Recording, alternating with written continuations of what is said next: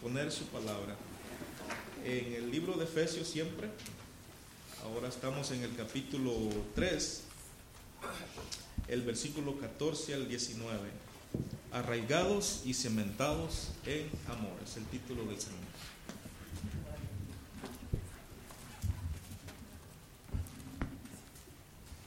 Buenos días hermanos. Ah, tenemos ah, eh, eh, en la parte de atrás unas ah, tarjetas que tienen las fotos y los países de los misioneros que hemos tenido aquí recientemente. ¿Qué se hace con esto? Esto es bueno, lo puedes poner en tu Biblia y en la mañana cuando estás leyendo la palabra de Dios las tienes ahí y puedes orar por los Dunlops que están en Francia, los Jensen que están en las Filipinas, los Darling que están en España. Lo puedes poner en tu ah, frigorífico, ah, en la nevera. Vamos que ahí vas unas 20 veces al día, entonces siempre lo vas a estar viendo y, orando por ellos, ¿no? Ah, lo pones en un sitio donde lo vas a mirar eh, y, ahí puedes estar orando y orando por ellos están atrás en la mesa de atrás y les animo a tomar una y así pueden estar orando por ellos, por su ministerio y lo que están haciendo. Estamos en e, el, el, evento de octubre 10. Ah, es, una, es una conferencia que está poniendo los bautistas del sur ah, para alcanzar, cada miembro alcanzar una persona este año, de octubre hasta el próximo octubre. Eh, imagínense si ah, cada uno de nosotros tuviéramos la meta de alcanzar una persona en un año. Ah, pues ya el próximo octubre seríamos el, doble del tamaño, ¿no? Habría, no, no, estoy hablando de 12 personas, no estoy hablando de una persona de otra iglesia, no estoy hablando de eso. Estoy hablando de una persona que no conoce a Cristo, todo un año estar invirtiendo la vida de esa persona para poder ah, traerlo a los pies de Cristo y disipularlo y que sea bautizado y que pueda ser miembro fiel en la iglesia. Ah, les animo a, pensar en ir, no cuesta nada, ah, eh, es pagado por la, ah, la, Convención de Bautizo del Sur, que la iglesia apoya, entonces ya está, todos los gastos están cubiertos, te va a tomar la mañana para ir y escuchar, y hay un programa que está en inglés y hay otro programa que está en español, entonces, ah, dice, pero yo no hablo ninguno de los dos. Bueno, no se preocupe, yo le traduzco al que usted quiera. Ah, pero eh, piensa, trata de ir en esa fecha, ah, porque en verdad tenemos que tener eso como meta, de, porque si no tenemos una meta, pues no vamos a hacer nada, ¿verdad? Si no estamos pensando que quiero alcanzar a alguien, dice, ah, pero una persona es muy poquito, pero, pero es, es más que, que cero, ¿verdad que sí? Entonces, estemos pensando en ir en esa, esa conferencia para tomar el, sábado por la mañana, pero será bonito eh, escuchar de las personas para animarnos a alcanzar a alguien para Cristo este año. Estamos en Efesios capítulo 3 y estaremos leyendo el versículo 14 hasta el versículo 19. Si podéis poneros de pie para la lectura de la palabra de Dios. Esta es la palabra del Señor. Efesios capítulo 3, versículo 14, por esta causa doblo mis rodillas ante el Padre de nuestro Señor Jesucristo, de quien toma nombre toda familia en los cielos y en la tierra, para que os dé conforme a las riquezas de su gloria el ser fortalecidos con poder en el nombre hombre interior por su espíritu, para que habita Cristo por la fe en vuestros corazones, a fin de que arraigados y cimentados en amor, seáis plenamente capaces de comprender con todos los santos cuál sea la anchura, la longitud, la profundidad y la altura, y de conocer el amor de Cristo que excede todo conocimiento, para que seáis llenos de toda la plenitud de Dios. Padre Santo, gracias por esta palabra. Gracias por esta estos versículos que exponen el amor que tienes para con nosotros. Padre, te pido ahora que tu Espíritu pueda iluminar nuestras mentes, que podamos entender lo que Pablo escribió por medio de la inspiración del Espíritu Santo para aplicarlo a nuestras vidas. Padre, no queremos solamente tener más información y seguir viviendo igual, sino que queremos comprender para poder actuar y, obedecer, Padre Santo. En el nombre de Cristo lo pido. Amén. Podéis sentaros. Eh, en la novela que escribió S.D. Smith, El ascua creciente, e, escribe sobre ah, dos conejos, dos conejos que uno se llama Peckett y es un soldado que, que ah, tiene mucho coraje, y, y de uh, Wheezy. Wheezy es, e, e, es un conejito que, que, vive en lo que es una área que se llama los primeros guardianes. En la área de los primeros guardianes es una área donde ha sido capturado por las, las aves de presa. Y, no solamente que hay las aves de presa que, vienen y, se comen a los conejos, pero también han podido agarrar algunos de los conejos y hacerlos traidores de, tal manera que siempre están eh, en, dificultad los conejos. Siempre tienen que estar pendientes, bien sea por las aves que vienen a agarrarlos o por los conejos traidores que siempre están capturando y estos conejos se visten todo de negro, solamente se le ven los ojitos y, está Peckett con Wheezy, están mirando, él está mirando eh, el terreno y ve que todo está desorganizado. Ah, por, el, por el mismo cosa de que no se puede trabajar porque siempre vienen las aves de presa o, o viene algún conejo que te atrapa, entonces las fincas están desordenadas y todo se ve como decaído. Y, él, y Peque le pregunta, ¿cómo puedes vivir así, sin esperanza? ¿Cómo puedes vivir animado en, estas condiciones?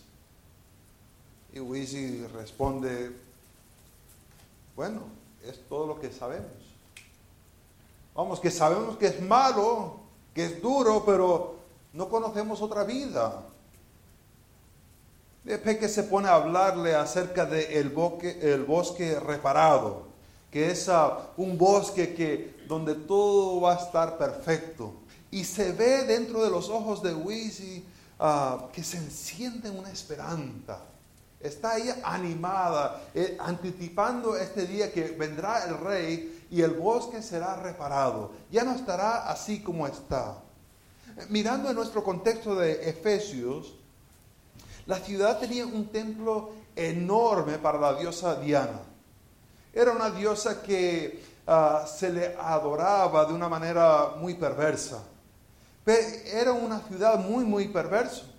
En Hechos capítulo 19 vemos un poco del ministerio de Pablo en Éfeso y, vemos que eh, tanto era el efecto que tenía Pablo ahí en Éfeso que llegó un buen día que Demetrio Ah, estaba perdiendo dinero, porque la gente dejaba de comprar sus ídolos y iban a adorar a Dios.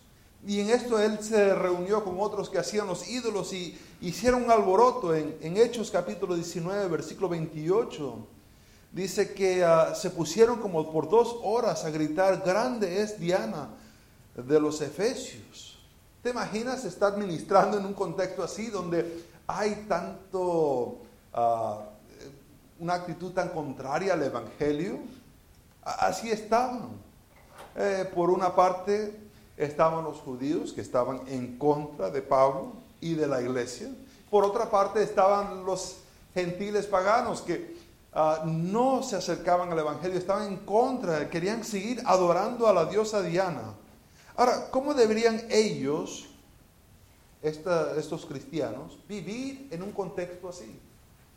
donde hay tanta oposición, donde hay tanto peligro, donde se causa un alboroto porque la gente no quiere comprar ídolos, sino obedecer a Dios. Y pues lo aplicamos ahora nosotros. ¿Cómo podemos nosotros vivir en un mundo de tanta oposición? Es que la cosa está mala, pero la verdad que no conocemos otra cosa, ¿verdad que no? No es que hemos estado en otro sitio donde no hay la oposición de, de Satanás, donde no hay la oposición de las personas en contra del cristianismo. Al, mirar esto, vamos a ver que hay que orar que Dios ah, dé a ti y a otros conocimiento más profundo del amor de Cristo. Tenemos que orar a Dios que nos dé un conocimiento más profundo del amor de Cristo. Es lo que vamos a estar mirando en estos versículos, que tenemos que orar a Dios que nos dé un conocimiento más profundo del amor de Cristo. El estar arraigados, cimentados en el amor. Arraigados tiene la, la, idea de estar firmes porque las raíces van, entran a una profundidad y causa una firmeza que no se mueva. Cimentados es la idea de tener un fundamento en algo que se puede establecer algo. Uh, los fundamentos están diseñados para el edificio que está encima. El estar bien cimentados es crear algo adecuado para lo que vamos a estar viviendo. Ahora, mirar esto, que hay que orarle a Dios que nos dé un conocimiento más profundo del amor de Cristo. La primera cosa que vemos en los versículos 14 y 15 es hay que orar al Padre, que es el soberano sobre todo. Hay que orar al Padre porque Él es soberano sobre todo. Y lo vemos aquí en los versículos 14 y 15. Dice, por esta causa, que uh, es una continuación del versículo 1. ¿Se acuerdan que versículo 2 uh, al versículo 13 como que hace una pequeña pausa? Eh, empieza en versículo 1, por esta causa yo, Pablo, prisionero de Jesucristo, por vosotros los gentiles. Después versículo 2 dice, ah, si es que habéis oído, y hace como una pequeña paréntesis para hablar de uh, estos diferentes aspectos, y, y, y retoma el versículo 14 lo que estaba diciendo antes en el versículo 1, que por esta causa doblo mis rodillas. Ahora, Pablo ha orado anteriormente en la carta de Efesios. Uh, vimos en el uh, versículo 15 y 16 que uh, él está orando por ellos. En capítulo 1, versículo 15 y 16, por esta causa también yo, habiendo oído de vuestra fe en el Señor Jesús, y de vuestro amor para con todos los santos, no ceso de dar gracias por vosotros, haciendo memoria de vosotros en mis oraciones. E, en ese contexto estaba orando que Dios le diera un espíritu de sabiduría y de revelación a ellos para que pudiesen entender el amor que tiene Dios para con ellos. Ah, pero ahora está él retomando otra oración. Y esta oración es un poco distinto, pero también va con el mismo tema. Dice, yo doblo mis rodillas. E, es una declaración interesante, ¿no? Uh, porque no hay ningún versículo que dice, tenéis que orar de tal forma, e, e, en, postura. Si es verdad que Jesús dice, cuando oréis, oréis al Padre de tal manera y, da la oración del Padre nuestro.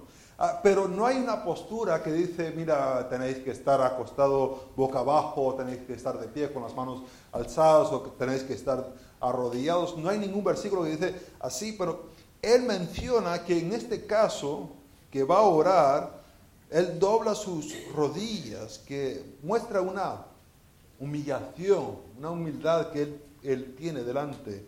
Y dice, lo rodilla antes el Padre es decir, que se pone en dirección a alguien o en algo. Y ese algo o alguien a quien le está doblando sus rodillas es el Padre. El Padre. Ahora, Padre puede significar eh, el, el otro de la pareja donde se produce un niño. Pero también tiene la idea de una deidad suprema, el que causa y el que cuida para todo lo que existe. Y en ese este caso que está refiriéndose de Padre. Entonces no está diciendo que es el que ha causado necesariamente que viva, sino que es la persona que causa todo que existe y todo que uh, sigue existiendo. Uh, ahora, ¿cómo podemos entender esta idea de Padre? Porque a lo mejor si nos ponemos a hacer una encuesta, vamos a darnos cuenta que cada uno va a tener una idea diferente de padre. Pues algunos intérpretes dicen, pues uh, si queremos entender padre, tenemos que pensar en nuestra propia experiencia. Hombre, como que la propia experiencia de cada uno va a ser muy difícil. Porque si uno dice, bueno, mi experiencia es que mi padre era borracho y odioso y siempre me pegaba, eso como que no concuerda con lo que dice la palabra de Dios. Entonces no podemos usar nuestra experiencia para decir esto es lo que es un padre. Algunos dirían, pues hay que mirar la cultura griega, porque ya que le está hablando aquí a los efesios, hay que entender la cultura griega y la cultura romana para decir esto es lo que es un padre. Se podría hacer así, excepto que en verdad eh, el estándar romano o el estándar griego no es el estándar para ser un padre. E, es una normativa cultural. De igual manera que ahora mismo en Estados Unidos hay una normativa cultural. Eh, el padre es eh, el, bobito que está allá y la madre es el que está encargado de todo, ¿verdad?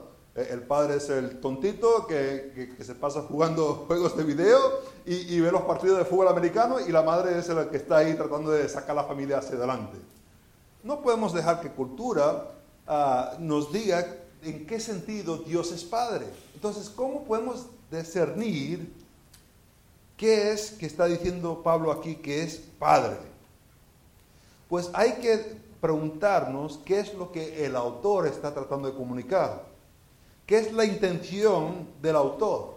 ¿Y cómo se puede saber la intención del autor? Es por medio del contexto. ¿Ha mencionado Pablo en otros versículos Dios como Padre? Pues claro que sí. Empezando en ah, capítulo 1, versículo 2. Ah, habla de gracia y paz a vosotros de Dios nuestro Padre y del Señor Jesucristo. Ah, versículo 3, bendito sea el Dios y Padre de nuestro Señor Jesucristo. Y, y, menciona todas las cosas que Dios Padre ha hecho, que por medio de Él nos bendijo en los lugares espirituales, por medio de escoger antes de la fundación del mundo, para que fuésemos santos y sin mancha, en amor, habiéndonos predestinado para adopción por medio de su voluntad para la alabanza de su gloria. Estas son cosas que Dios ha hecho por su voluntad. Es decir, que no consultó con nadie. Lo hizo porque es Padre, tiene autoridad para hacer esto.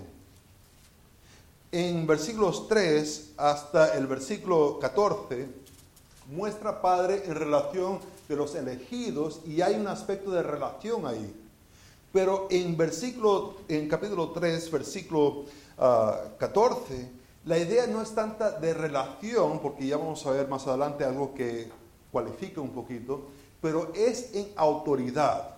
Dios como Padre tiene autoridad porque todo depende de Él. E, e, es totalmente por encima de todo. No necesariamente está hablando de relación, sino de autoridad por encima de todo es una referencia de autoridad. Ahora, en mirar esto, ¿cómo, cómo vemos que tiene que ver con autoridad sobre todo? Dice uh, Padre nuestro Señor Jesucristo, versículo 15, de quién toma nombre toda familia. ¿Quién? Pues todos, todos. Y, para estar más claro, por, si acaso que no entendemos exactamente qué significa todo, dice, en los cielos y en la tierra. Ahora, algunos dicen, pues eso se está refiriendo solamente a personas salvas, a los elegidos, a los elegidos que están actualmente vivos y los elegidos que ya están en la presencia del Señor. Pero hay algunos versículos que como que indican que no se está refiriendo aquí necesariamente a elegidos, sino a los, a, los ángeles, bien sean caídos o, o confirmados. Por ejemplo, en Efesios capítulo 1, versículo 21 dice que, que Dios ha puesto Cristo sobre todo principado y autoridad y poder y señorío, sobre todo nombre que se nombra, no solo en este siglo, también en el venidero. La idea es que Dios ha puesto Cristo por encima de todas las huestes celestiales. Aquí la idea no es solamente de que los elegidos, sino sobre todo, sobre todo, sobre todo, Dios tiene autoridad suprema. E-, Él es soberano. E-, esta idea de, ser padre, a lo mejor todavía no le está concordando, diciendo, eh, esto no me gusta de que Dios sea padre también de, personas no salvas. Pues ah, no sé si se acuerdan en Éxodo, que un buen día viene Dios y le está hablando a Moisés y le dice, mira, he visto y escuchado los gemidos de, Israel y quiero que vayas a sacar a, Israel, que hables con Faraón y le digas. Y Moisés dice, hombre, como que eso de sacar a Israel, como que a mí no me van a escuchar. Y, y Dios le dice, no, no, ve, ve. Y le da unas señales milagrosas. Y le dice más adelante lo que le va a decir a Faraón. En Efesios, en Éxodo capítulo 4, versículo 22 dice, y dirás a Faraón, Jehová ha dicho así, Israel es mi hijo, mi primogénito. Ahora, ¿eran todos que estaban ahí salvos? No estaban todos salvos, porque al salir, al cruzar el Mar Rojo, están ahí en el monte Sinaí, está Moisés recibiendo la ley, ¿y qué estaban haciendo el pueblo? ¿Se acuerdan?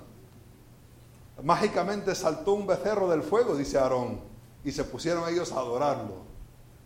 E-, eran ellos perdidos, habían algunos que no eran salvos, no eran temerosos de Dios, estaban siendo idólatras mientras que Moisés está recibiendo la ley. Esto de ser padre muestra una autoridad en este contexto, una autoridad suprema, que Él está por encima de todo. Ahora, ¿qué deberíamos hacer delante de esta autoridad. Dije que hay que orarle a Dios porque Él es soberano sobre todo. Deberíamos, si lo vamos a aplicar, es humillarnos delante de Dios. Eh, vemos que la, la manera que lo describe es que Él dobla sus rodillas. Pudo haber dicho muchas cosas, como dijo en el versículo 16 de capítulo 1, eh, que pido en mis oraciones y dejarlo así. Pero Pablo decide ir un paso más, de decir que su actitud es en humildad delante de Dios. Humildad. Se postra, dobla sus rodillas. Muestra una postura, una actitud de humildad.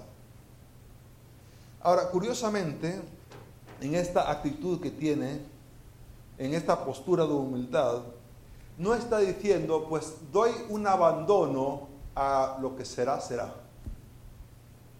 No tengo yo control de este mundo, no tengo yo control de mis circunstancias, entonces no puedo cambiar yo nada, entonces que será, será. Y ya. No.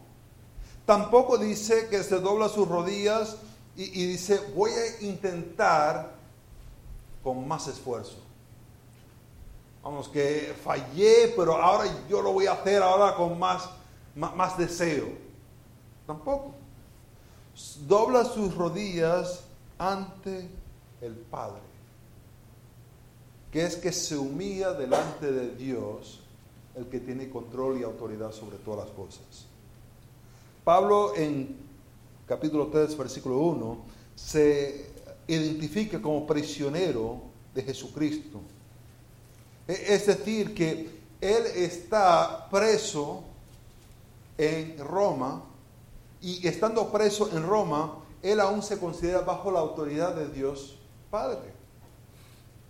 Esto de ser padre eh, se desarrolla en diferentes partes, como por ejemplo en Génesis 1 y 2, donde Dios empieza a hablar y decirle a, la tierra, a las semillas que produzcan cierto fruto, que le dice a los animales vas a producir ciertos animales según cada especie.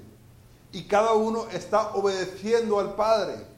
Los árboles de mango producen mangos. Las plantas de piña producen piñas. El coco no dice, pues estoy cansado de, tener cocos, quiero tener uvas. Eso no ocurre. ¿Qué, ¿Qué, hacen? Obedecen a su creador. Hasta que llega Génesis capítulo 3 y está el hombre.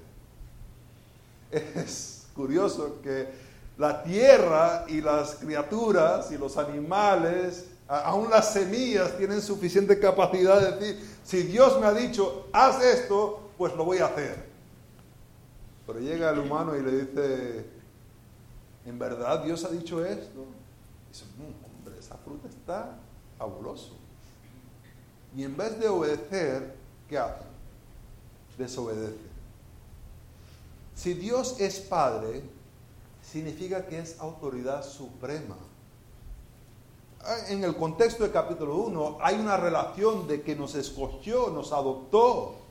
Pero en este contexto, sin pensar en esos hechos de, de relación, es autoridad.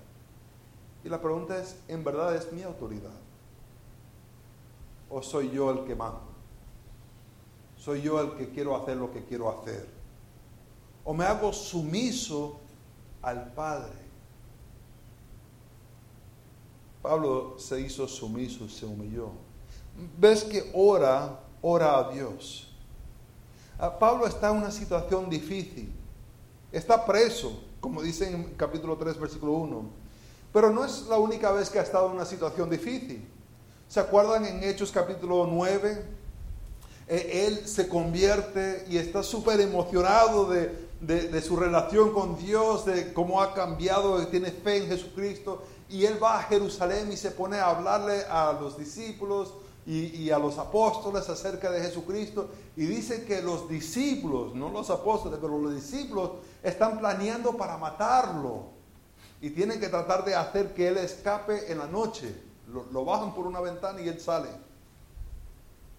Los judíos tenía dificultad, oposición de los judíos. También tenía oposición de los gentiles. En Hechos capítulo 19 están ah, clamando Ah, que, la diosa Diana es la diosa de los efesios.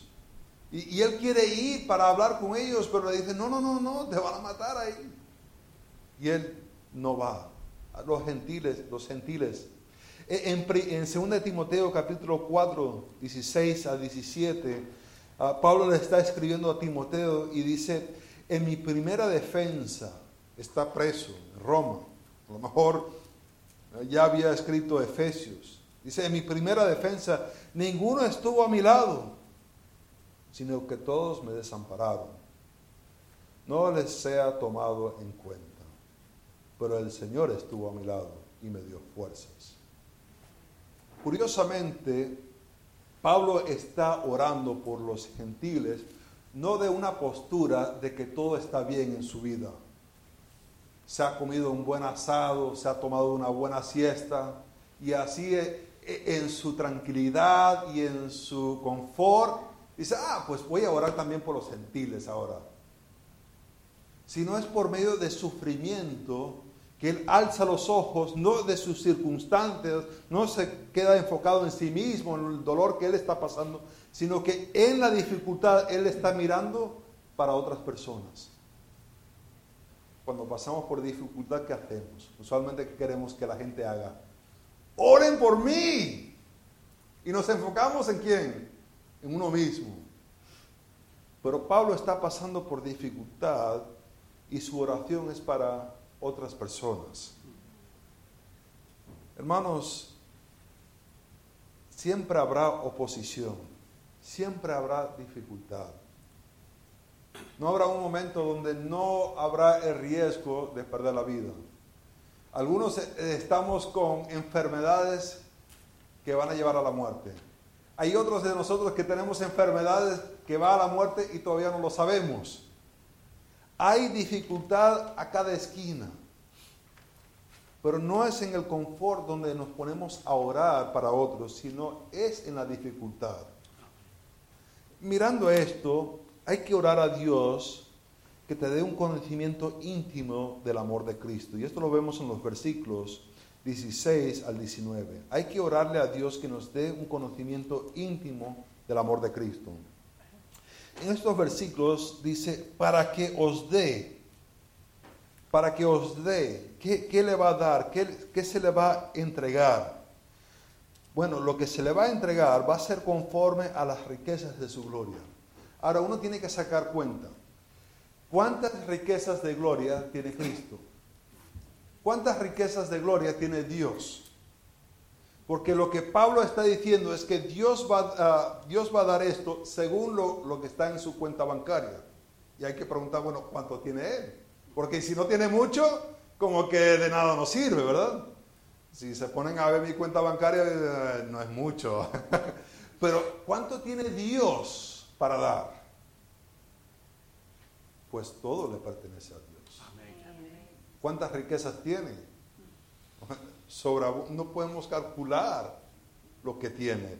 Pero según todo lo que Él tiene, dice el ser fortalecidos con el poder en el hombre interior por su espíritu.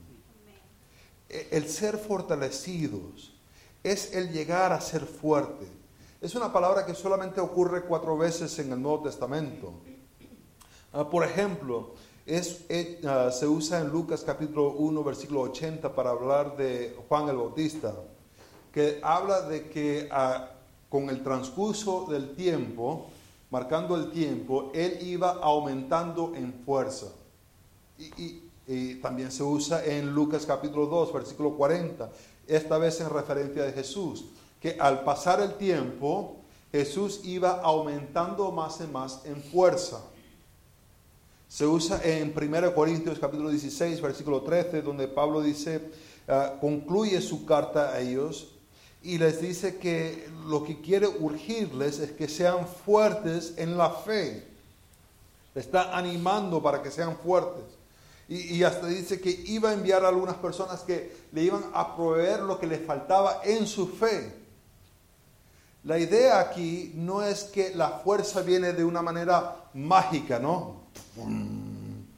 ¿No? Que de repente Dios hace y de repente la persona está fortalecido sino que es a lo largo del tiempo la persona va aumentando, de igual manera que un niño va comiendo y va haciendo las cosas en la escuela y va jugando, sus músculos se van desarrollando, de igual manera el cristiano está fortalecido. Es decir, que el cristiano que recibió a Cristo cinco años hacia atrás no debería ser el mismo cristiano cinco años después. Debe haber un transcurso de tiempo donde se ha fortalecido en qué cosa? Para que habite Cristo por la fe en vuestros corazones. Esto de habita es la idea de tomar residencia. Ahora, algunos hablan de, cuando están hablando de la salvación, le dicen, ah, ¿no le quieres invitar a Cristo a tu corazón? Pero aquí le está hablando a personas ya salvas. Esto no es una invitación a salvación. Esto es para que habite por la fe en vuestros corazones. Eh, la idea del corazón tiene la idea de, ah, lo que es la persona, la esencia. Ah, hay diferentes pasajes que nos habla del corazón, por ejemplo, en Proverbios capítulo 4, versículo 23, dice, sobre toda cosa guardada, guarda tu corazón, porque de él mana la vida. Jesús hablando de que el corazón es más o menos como la raíz de un árbol. E, el, el, árbol produce cierto fruto a base de la raíz que tiene. Dice en Lucas capítulo 6, 43, no es buen árbol el que da malos frutos, ni árbol malo que da buen fruto. Si el árbol está malo, ¿qué va a producir? Pues mal fruto. Eh, porque cada árbol se conoce por su fruto, pues no se cosecha higos de los espinos, ni zarzas de uh, vendimia, uvas. El hombre bueno ah, del buen tesoro de su corazón saca lo bueno, y el hombre malo del mal tesoro de su corazón saca lo malo, porque de la abundancia del corazón habla la boca. Es decir, lo que está en el corazón de uno es lo que uno hace. La idea que Pablo está hablando aquí es que habite Cristo por medio de la fe dentro del individuo para que lo que va a salir es Cristo. E-, es el ser menos como uno mismo y más como Cristo. Es de que la gente nos ve, oye, tú eres menos Daniel y actúas más como Cristo. Cuando viniste hace seis años acá, eras así, pero ahora eres asá. Y qué lamentable sería que ha pasado seis años y soy el mismo. Dice, por medio de la fe. ¿Para qué? Dice, uh, arraigados y cimentados en amor. El tener este fundamento. ¿Para qué? Para que seas plenamente capaz de comprender, todo con los santos la anchura, la longitud, la profundidad y la altura de conocer el amor de Cristo. El conocer lo que es los espacios, la dimensión de cuánto abarca el amor de Dios, el amor de Cristo para uno. Hay que ser fortalecidos porque humanamente no lo podemos comprender. Hay que ser fortalecidos para comprender porque no podemos entender el espacio, las dimensiones del amor de Cristo. Dice más adelante, ah, y de conocer el amor de Cristo que excede a todo conocimiento. Aún siendo fortalecidos, no podemos comprender. Pero el poder comprender para que seáis llenos de la plenitud de Dios. Dice que en Jesucristo mora la plenitud de Dios. Es decir, el ser como Cristo es tener la plenitud de Dios. Es el ser menos como uno mismo y más y más como Cristo. Ah, el mirar esto, esto de ser llenos, tiene la idea de estar bajo de la Ah, de la influencia. Por ejemplo, es, es, usado en Efesios capítulo 5, versículo 18, donde dice, no embraguéis con vino, en lo ah, cual hay disolución, antes bien sed llenos del Espíritu. Eh, en contraste de ser controlados por alcohol, ser controlados por el Espíritu. Aquí donde nos dice ser llenos de toda la plenitud, es el ser llenos, es ser controlados por Cristo mismo. El, el, el actuar como Cristo mismo. Hay que orar a Dios que nos dé un conocimiento más profundo del amor de Cristo. Hay que orar para eso. ¿Te acuerdas de Peque y Wisi que estaba hablando en el comienzo del sermón? En el momento donde paré en el relato de la historia, estaban ellos mirando el terreno y viendo cómo estaba todo desorganizado y en el instante escucharon una ramita quebrarse y antes que él pudo sacar su espada le saltaron cinco conejos encima y lo llevaron a, la tierra y lo amarraron.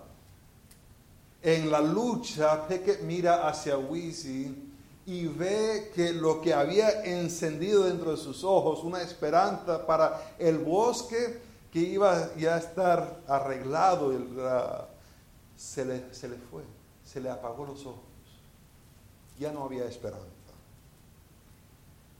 A lo mejor estás hoy aquí y la verdad que no conocemos otra cosa, excepto la oposición del mundo. Solamente conocemos la enfermedad, solo entendemos el abandono de las personas, solamente entendemos un fracaso tras otro fracaso. ¿Qué hay que hacer? Tenemos que conocer que Cristo nos ama. E, es en ese contexto.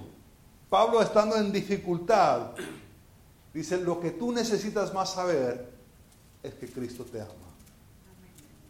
Hay algunos aquí que a lo mejor intelectualmente conocen que Cristo les ama, pero nunca han puesto su fe en lo que Jesucristo hizo por ti. E, es decir, que nunca has aceptado su muerte en tu lugar que tu pecado te separaba de Dios, pero Cristo murió por ti porque por amor que Dios tuvo por ti, envió su Hijo para morir. Y el poner tu fe en lo que Jesucristo hizo en la cruz, su muerte, te alcanza salvación. Hay esperanza en saber el amor de Cristo.